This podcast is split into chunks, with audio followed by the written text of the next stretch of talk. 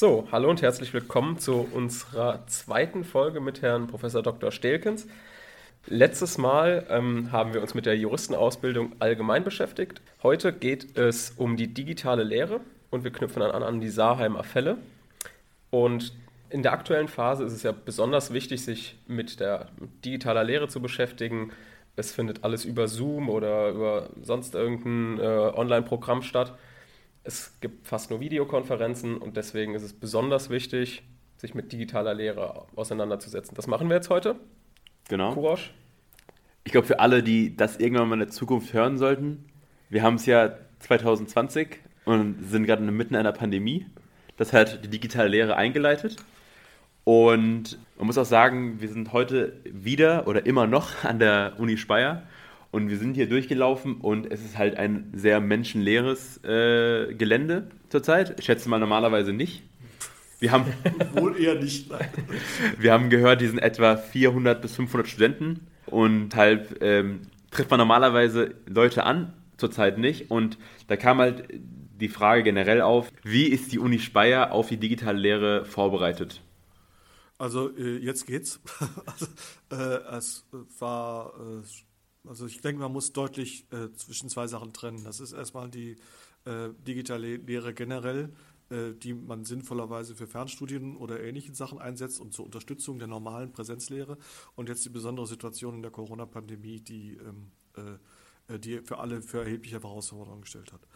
Ähm, äh, also in der Situation in der Corona-Epidemie war im Mai also das wurde im, im April äh, wurde das deutlich. Ich bin gleichzeitig Prorektor für Studium und Lehre dieser Einrichtung zurzeit und dass man praktisch die Präsenzstudien abs, abs, absagen musste und von heute auf morgen praktisch in digitale Lehre, in welcher Form auch immer, mhm. umsteigen mhm. sollte. Äh, das hatte für uns besondere Probleme aufgeworfen, weil ähm, äh, äh, Sinn gerade in Speyer noch zusätzlich ist, dass die Leute sich auch tre treffen und vernetzen können. Das hatte ich im letzten, in der letzten Folge ja erklärt, dass es auch eine interföderale Begegnungsstätte ist. Das konnten wir einfach nicht bieten. Dafür mussten wir erstmal noch die Behörden überzeugen, dass das, was wir machen, wenigstens halbwegs brauchbar ist äh, äh werden und dass die Leute sich das umstellen können. Es hat irgendwie funktioniert und die Leute waren eigentlich auch ganz dankbar dafür, dass man was gemacht hat und dass es geklappt hat und äh, waren auch eigentlich sehr zufrieden mit dem, was wir gemacht haben. Es haben verschiedene Lösungsmöglichkeiten entwickelt worden. Also äh, einmal diese reinen äh, Videokonferenzen, also Online-Lehre äh, über, das heißt bei uns ist das Big Blue Button, weil äh, das Rheinland-Pfalz ist auf dieses System. Ähm, äh, äh, das waren also diese reinen Konferenzen in dieser Art und Weise äh, ergänzt durch OLAT oder also das ist die rheinland-pfälzische Version von Moodle praktisch, äh, äh, wo man dann eben versucht hat, äh, Materialien einzustellen zum Selbststudium und ähnliches und dann äh, gab es verschiedene Konzepte. Teilweise haben auch Leute angefangen, ihre Präsentationen zu vertonen oder Podcasts oder Videos aufzunehmen. Also dass man das asynchron machen kann. Da ging es uns eigentlich nur darum, dass jeder irgendwas macht, muss man zugeben, und dass man sich ein didaktisches Konzept jetzt da groß überlegen musste. Man musste einfach nur sehen, wie das, was man normalerweise macht, noch halbwegs brauchbar rüberkommt. Die andere Frage, äh, die dann dahinter steckt, ist, ob in welchem Umfang man eigentlich einen regulären Betrieb online machen kann, also wie das richtige Verhältnis zwischen digitaler Lehre und Präsenzlehre ist.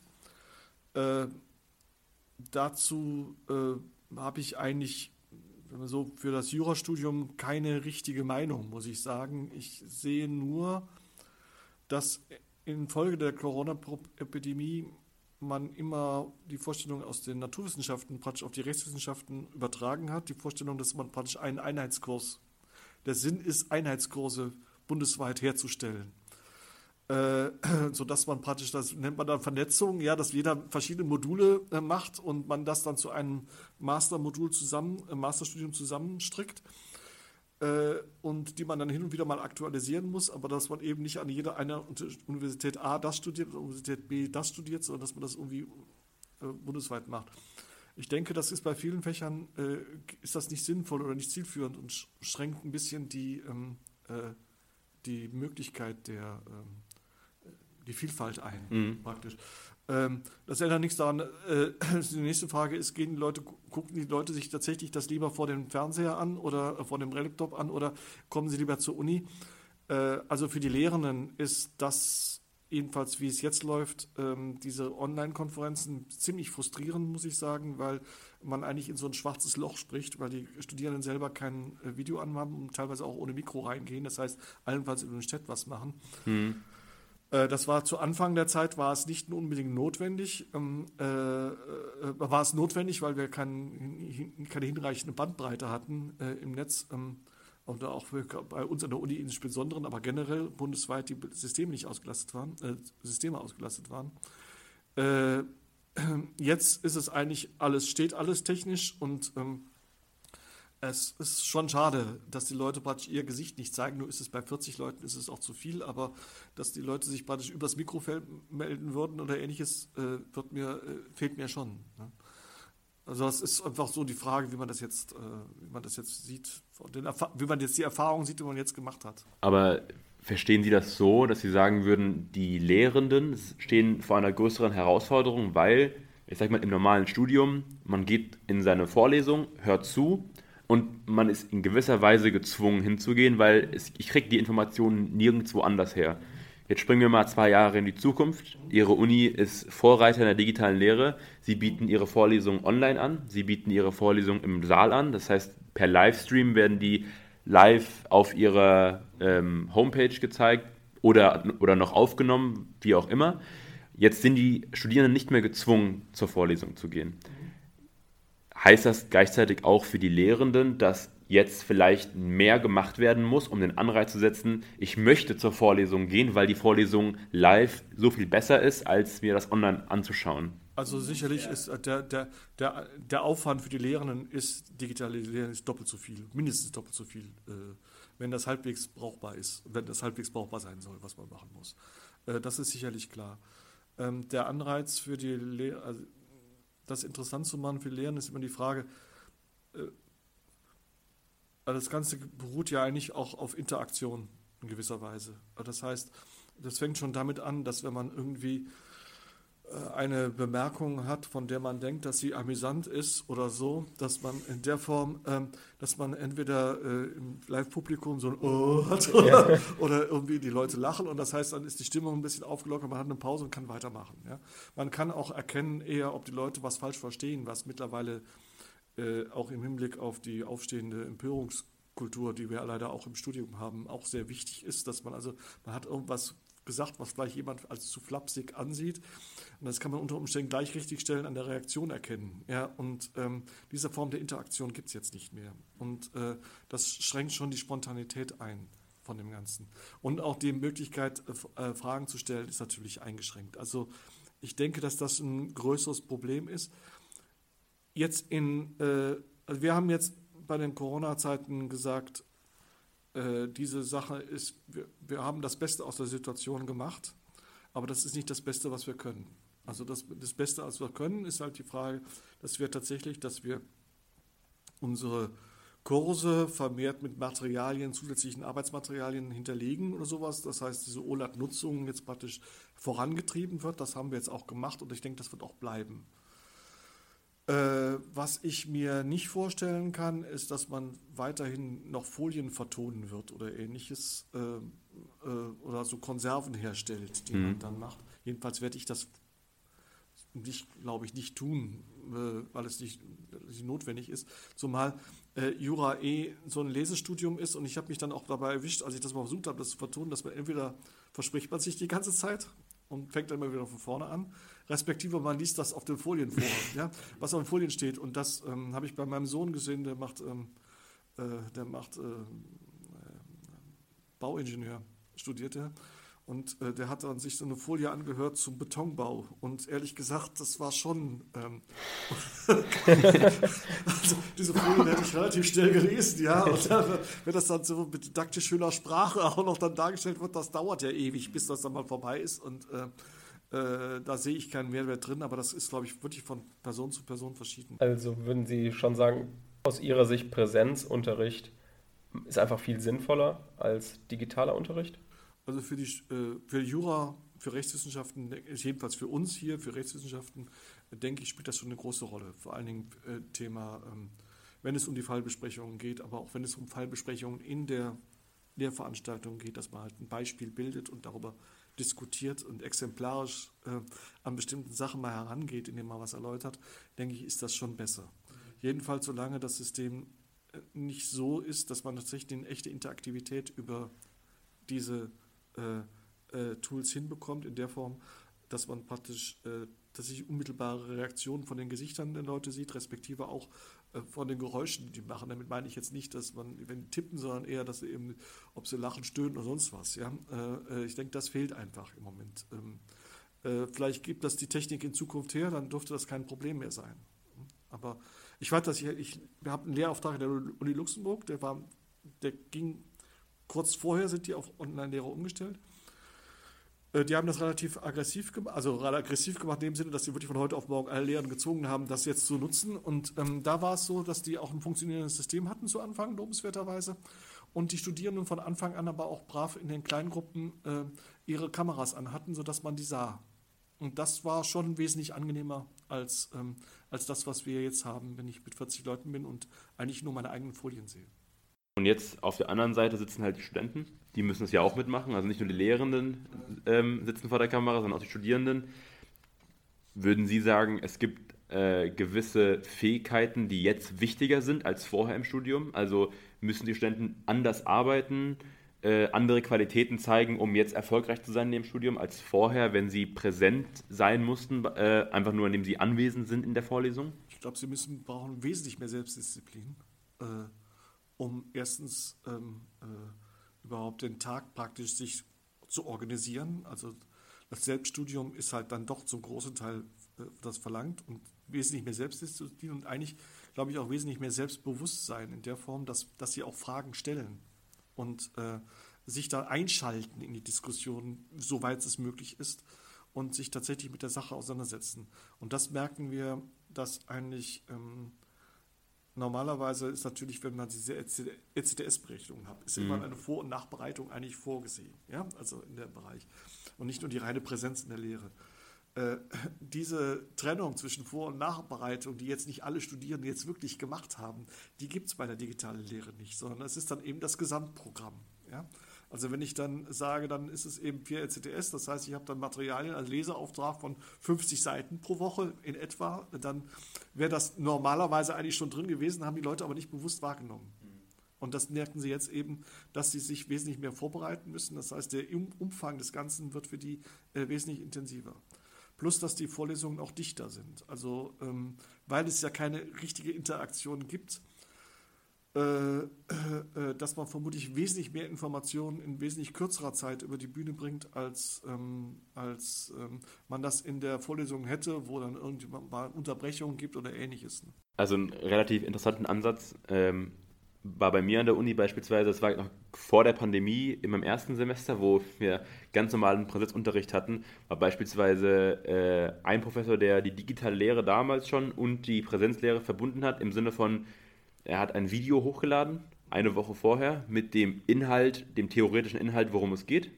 Und dann die Woche drauf, dann war die Präsenzvorlesung dann ist man hingegangen.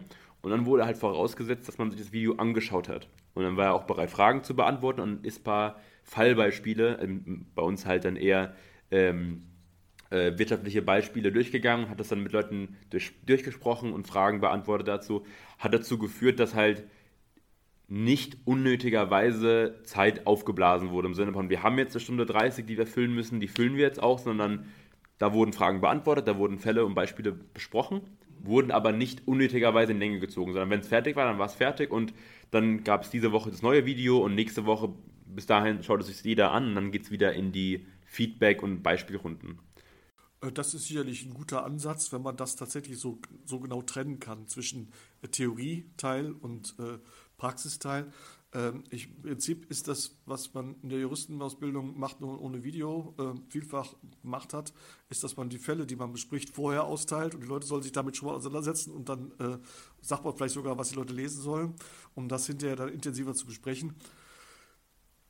setzt natürlich voraus, dass die Leute das auch genau das tun. Ähm, äh, und äh, da ist jetzt nicht mir nicht immer klar, ob das tatsächlich gemacht wird. Also es ist schon ähm, äh, diese Reading Assignments oder View Assignments wäre es ja dann in dem Fall, äh, setzt natürlich um, dass die Leute das tun. Ob sie es tun, hängt davon ab, wie ähm, ja, wie die Interaktion zwischen den Lehrern, also wie das tatsächlich dann auch zwischen den Studierenden akzeptiert wird, dass jemand nicht vorbereitet ist.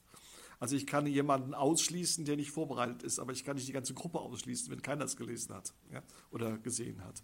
Und ähm, äh, da habe ich noch keinen richtigen Weg gefunden, wie man den Mittelweg da finden kann. Das müsste man. Äh, äh, es geht, glaube ich, in Seminaren eher praktisch als jetzt für normale Lehrveranstaltungen. Äh, ja, also, also Ansatz ist das nicht schlecht, aber mhm. Äh, es muss passen. Es muss passen, von der Dynamik her auch passen. Ja. Und jetzt müssen wir unseren Zuhörern und Zuhörerinnen ja sagen, dass uns ja nicht irgendjemand auf dem digitalen Lernbereich gegenüber sitzt, sondern ähm, ich sag mal der Herausgeber der Saheimer Fälle. Jetzt äh, für die, die es nicht kennen, ich schätze mal, die meisten werden es kennen, es ist ein kostenloses Online-Fallrepetitorium und die meisten, die nach Online, äh, in Online nach kostenlosen Fällen suchen, werden da auf äh, die Saheimer äh, Fälle stoßen. Ich kann ja ganz kurz dazu sagen, wie ich damals auf die Saheimer Fälle gestoßen bin. Das war so zwischen dem ersten und zweiten Semester, wenn man sich, vor allem, ich hatte Staatsrecht in der ersten Vorlesung, wenn man sich damit beschäftigt, versucht man unabhängig von der Vorlesung auch nochmal nach Fällen im Internet zu suchen. Sondern habe ich eingegeben, Staatsrecht 1, Fälle. So, und da kam natürlich sofort Saheimer Fälle. Dann bin ich draufgegangen, habe mir da die Fälle durchgelesen und ähm, war auch total zufrieden damit. Aber ich bin, glaube ich, bis zum bis jetzt kurz vor der Vorbereitung mit dem Wissen rumgelaufen, Saarheim als Stadt gibt es wirklich. Aber es, es ist eine imaginäre Stadt, oder? Wohl wahr, ja. ja. Okay. Also meine Frage wird sich daran anschließen, was sind denn genau die Saarheimer Fälle? Also was versteckt sich auch hinter Saarheim?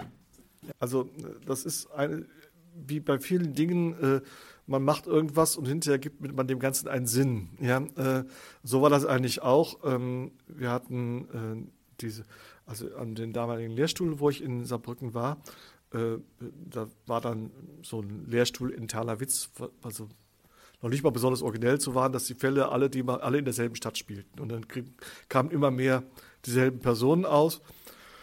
Und äh, dann waren so die ersten äh, Überlegungen, äh, dass es Internet gab in den 90, Ende der 90er Jahre, das auch zugänglich war. Ähm, äh, und ähm, dann schien es praktisch zu sein, dass man die Fälle ähm, als, dass man die, das war dann auch die Idee, dass man diesen Witz irgendwie umbaut in, also näher ausbaut. Das hat so eine gewisse künstlerische Aspekt gehabt. Äh, und die zweite Geschichte war die tatsächlich, dass man auch äh, ein bisschen die Fälle sammelt und vor allen Dingen die Fallbesprechungen entlastet. Also das wäre das, dasselbe System, was Sie eben gesprochen hätten, nur andersrum. Ja. Äh, äh, äh, dass man halt sagt, okay, ähm, wir äh, stellen unsere Fälle, die wir in den Übungsklausuren oder auch im Examen stellen, das waren dann später, aber die Übungsklausuren stellen oder der Examensklausurenkurs, die stellen wir dann äh, im Netz zur Verfügung mit erst Lösungskizzen, die dann immer mehr ausgebaut worden sind.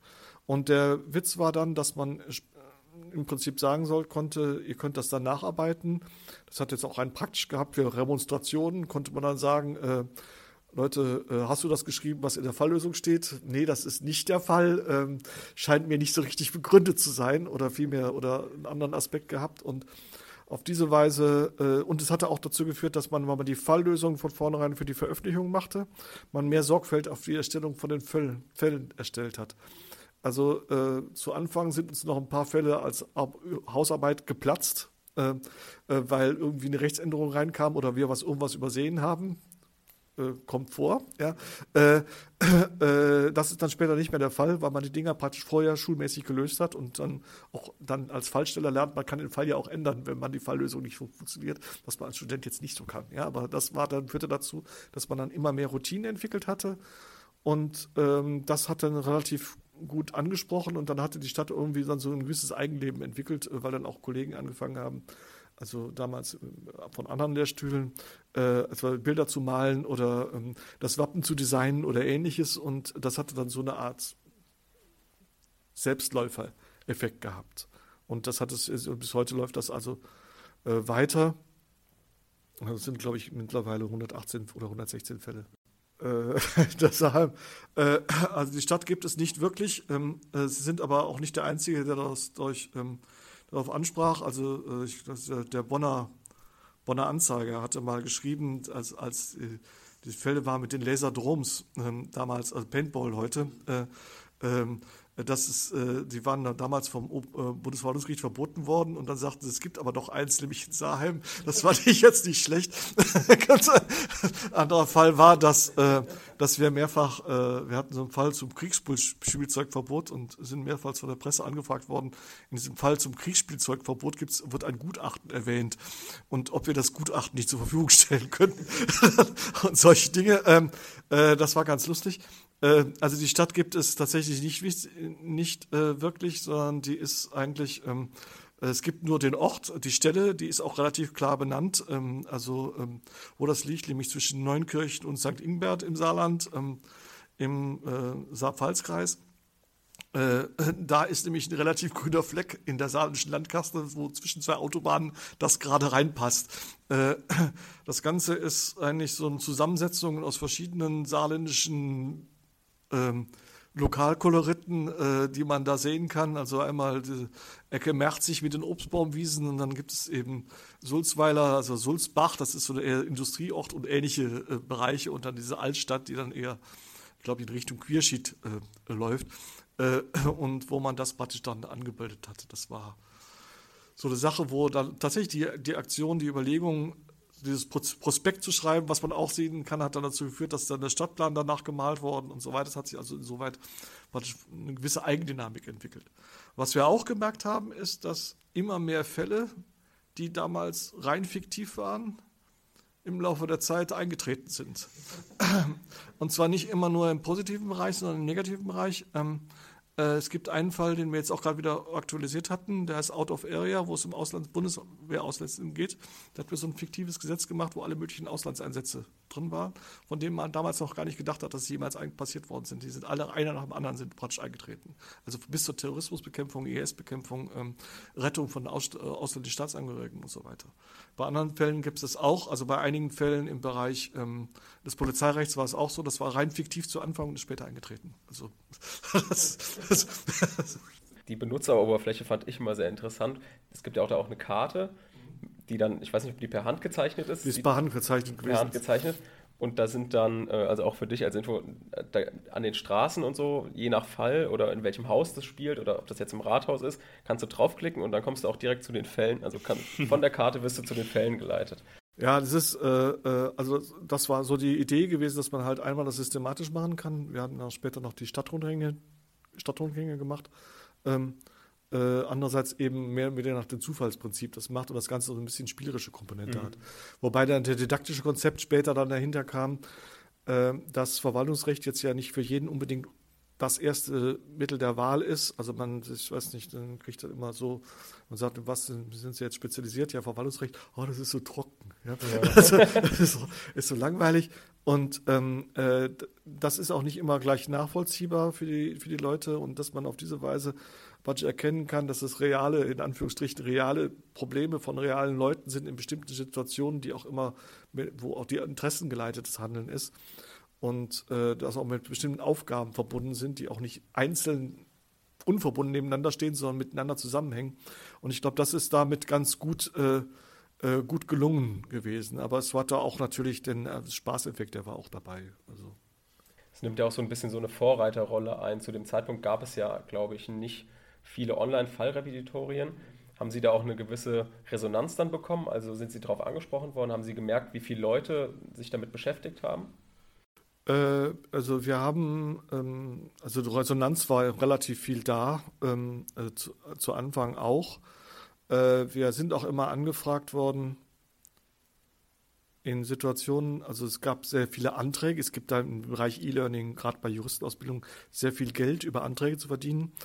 Äh, allerdings ähm, immer nur für die technische Ausgestaltung, also nie für die Inhalte. Und das, äh, wir haben mehrfach Anfragen von Kollegen gehabt, die also jetzt viel Geld eingesammelt haben für eine Online-Version von irgendwie Grand Theft Auto oder sowas äh, dann eben für äh, das Ganze, aber dann einfach keine Inhalte hatten. Und wir hatten uns von Anfang an eigentlich immer mehr auf die Inhalte ähm, konzentriert äh, und das äh, da den Schwerpunkt drin gelegt und ähm, äh, und sind dafür eigentlich kaum gefördert worden, muss man auch sagen. Also gerade die, die, es wird immer nur der Start von solchen Projekten gefördert. Je aufwendiger er ist, desto mehr Geld bekommt man. Aber die nachhere Pflege, das muss man sich dazu sichern, aber das, da gibt es für nichts. Und ähm, äh, eigentlich sind wir mit ziemlich null Euro äh, dazu äh, von öffentlicher Förderung, also rein aus Universitätsmitteln letztlich immer mhm. nur, das betreiben wir das weiter. Man muss ja auch sagen, die Fälle sind ja auch kostenlos einsehbar. Man muss mhm. ja, es gibt ja keine Paywall am Anfang, die man da, äh, wo man bezahlen muss. Mhm. mhm. Das ist ja auch ähm, nochmal auf jeden Fall erwähnenswert. Also jeder kann sich mit diesen Fällen auseinandersetzen. Mhm. Ja. ja. das hatten wir damals äh, eben nicht gemacht, äh, äh weil das ja praktisch die äh, bestimmte Sachen ersetzen sollte. Und äh, jetzt lohnt es sich nicht mehr, das einzuführen. Also, das ist ganz, ganz ähm, eine Frage, die mich speziell betrifft in dem Thema. Ich glaube, Verwaltungsrecht war vor allem saarländisches Landesrecht teilweise. Mhm. mhm. Oder? Ja, ja. Ja, mhm. okay. Ähm, das heißt, wenn man zum Beispiel im Polizei- und Ordnungsrecht sich beschäftigt, ist, sind die Saarheimer-Fälle eher weniger was, wenn man nicht aus dem Saarland kommt. Ähm, nee, wir haben eigentlich, also das Problem war schon früh gesehen worden. Also irgendein Landesrecht muss man ja nehmen. Ja, ähm, klar. Äh, und wir hatten das dadurch gelöst, dass wir damals schon äh, die Gesetzestexte dazu geliefert hatten. Und äh, damals schon, aber jetzt auch zunehmend ähm, äh, auf Abweichungen in anderen Ländern hinweisen und auch sagen, in welchen Ländern das von vornherein der Fall nicht funktionieren kann. Ähm, äh, das klappt eigentlich ganz gut. Also da äh, diese Überspielungssachen gehen wir nicht, äh, sehen wir nicht. Ist kein größeres Problem als bei Fällen, die jetzt etwa in der Use oder sonst wo mhm. veröffentlicht werden. Ja. Ähm, äh, das passt eigentlich. Es gibt nur ganz wenige Fälle, wo das wirklich auf spezifisch saarländische äh, Besonderheiten äh, Bezug nimmt. Das sind die Fälle, wo es um Rechtsausschüsse geht, Widerspruchsrechtsausschüsse. Das sind spezielle Situationen, die allerdings in Rheinland-Pfalz auch noch eine Rolle spielen, aber sonst nicht so sehr. Ja. aber sonst, abgesehen davon, lassen die sich eigentlich zum großen Teil übertragen, wenn man mal von Spezialkonstellationen polizeilicher Standardmaßnahmen oder mhm. sowas absieht. Okay, da haben wir auf jeden Fall für unsere Zuhörer, Zuhörer und Zuhörerinnen hm, eine gute Seite, die wir empfehlen können, wo man sich mit den Fällen beschäftigen kann, weil wir auch immer sehr viel gefragt werden, wo kriegen wir denn Fälle her, weil teilweise ja man fast immer irgendwo bezahlen muss und da ja das Jurastudium neben dem Repetitorium teilweise ja sehr, sehr aufwendig ist, was die Kosten angeht, ist das auf jeden Fall noch eine gute Alternative. Ja, es hat auch, ähm, ich meine, man fragt sich natürlich auch, warum man das macht. Also warum man das eigentlich den Aufwand sich, äh, sich stellt. Äh, jetzt, es hat mir viel, relativ viel, auch selbst relativ viel gebracht, in den Gebieten praktisch fit zu bleiben. Also dass man praktisch, weil man die regelmäßigen aktualisieren, also mittlerweile haben wir so einen Aktualisierungsturnus von ungefähr alle zwei Jahre. Das haben wir alle Fälle mal durch, äh, weil wir das wöchentlich einen Fall praktisch aktualisieren ähm, und anpassen. Und ähm, äh, das äh, machen wir zurzeit, verkünden wir das über die Facebook-Seite, die es dazu gibt. Das müssen wir aber irgendwann mal ändern. Also das, äh, da müssen wir noch ein anderes Format finden, weil die Studierenden Facebook nicht benutzen, was es gute Gründe geben mag.